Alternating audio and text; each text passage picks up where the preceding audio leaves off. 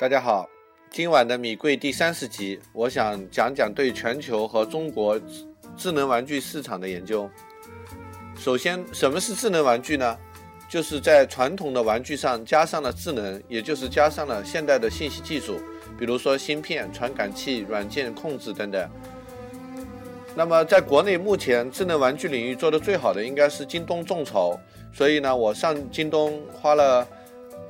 两个小时时间吧，把里面的所有跟儿童相关的这些益智玩具产品都看了一下。那除了原来就很火的一个叫火火兔的儿童早教机之外，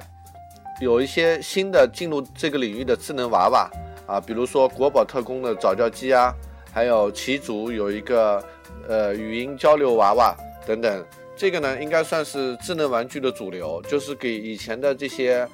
呃洋娃娃。或者是兔子啊，或者是呃熊啊、国宝特工啊这样的外形的早教机，就是播放音频、视频的早教机里面加上了一些智能，可以进行语音识别啊，甚至呢有一些呃跟周边环境的一些互动，通过 WiFi 呢可以由父母来进行管理，呃进行语音交流等等，还有一些呢是在家庭里面用的视频沟通的一些机器人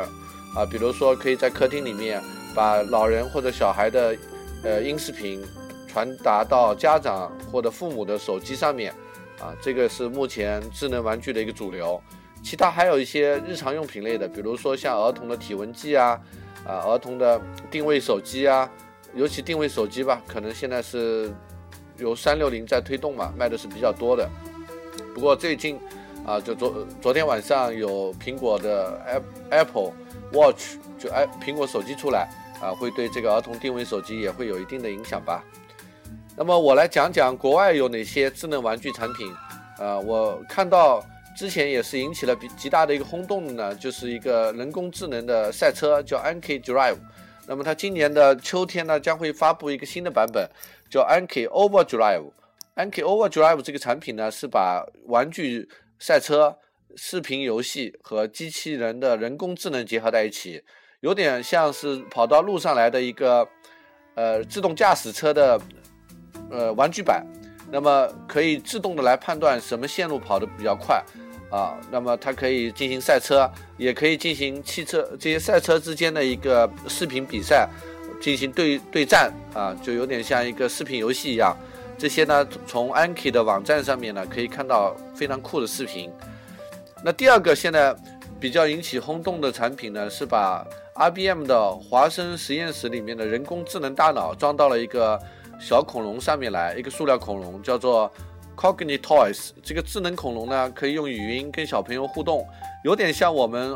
苹果手机上面那个 Siri 啊。但是这个 Watson 的智能呢是非常高的，据说它可以识别每个孩子的呃，那就是记住每个孩子的年龄和他的偏好，以进行沟通。可以个性化的回答孩子的一些问题，就像是孩子的朋友一样啊。那我们期待这个产品呢正式的推出。那么最近比较，呃，就前两天吧，索尼有一个孵化器里面的团队啊，发布了一个新的这个物联网的产品，也可以做玩具来用吧，叫 Mesh，M E S H。这个 Mesh 呢是把很多类似于多米诺积木的那种多多米诺的那种木块大小的一个积木块啊，可以。把这样的积木块呢做可视化的编程，这些积木块呢都是各种各样的输入和输出，比如说按钮就是一个典型的输入啊，然后呢 LED 灯就是典型的一个输出。那么你可以把这两个东西结合起来，通过无线的方式呢进行沟通，然后可以完成很多日常生活中非常有趣的场景。这个我把它也定义成为是智能玩具的一种。那么接下来我想给大家讲讲一个智能玩具的案例分析。这家公司呢叫做 WOV 啊，然后他做的这个产品呢叫 MIP，M-I-P 啊，MIP 呢是现在最流行的一个智能机器人，它是靠两个轮子在那站的平衡的小机器人儿，呃，它平时不能够静止不动，它装三个呃七号电池，然后呢必须前后不停的滚动，那么你可以用呃轮子旋转或者是 WiFi 手机上面的一个 APP 来选择有长大概有。呃，七到八种不同的模式吧，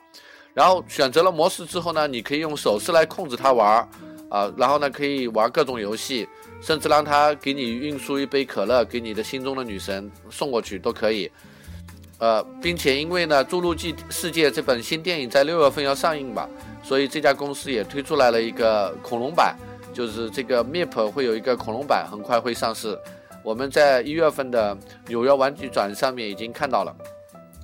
那我想来谈一谈关于智能玩具最重要的核心关键点是什么？是它的故事形象吗？就是所谓的软性的知识产权这些 IP 的东西，还是创意设计，还是生产制造或者渠道销售？我认为呢，最核心的就是创意设计，因为它属于智能硬件的一部分，只是给孩子玩，给孩子带来一些寓教于乐的功能。所以呢，创意设计是里面的最核心的关键点。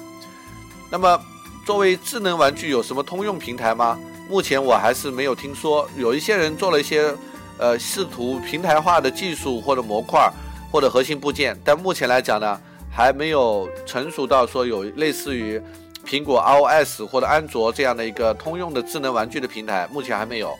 那么我觉得这里面的一个核心技术呢，实际上是人工智能。啊，就像 IBM 的华生实验室里面，这个人工智能可以跟人类进行下棋比赛，甚至超过了人类的这个能力了。那么这样的人工智能放到玩具上面去，给孩子带来的欢乐，啊，甚至说帮助他们去面对未来人工智能对人类的挑战，是很有很有价值的。好，那么米贵的第三十期全球智能玩具研究就讲到这，谢谢大家，再见。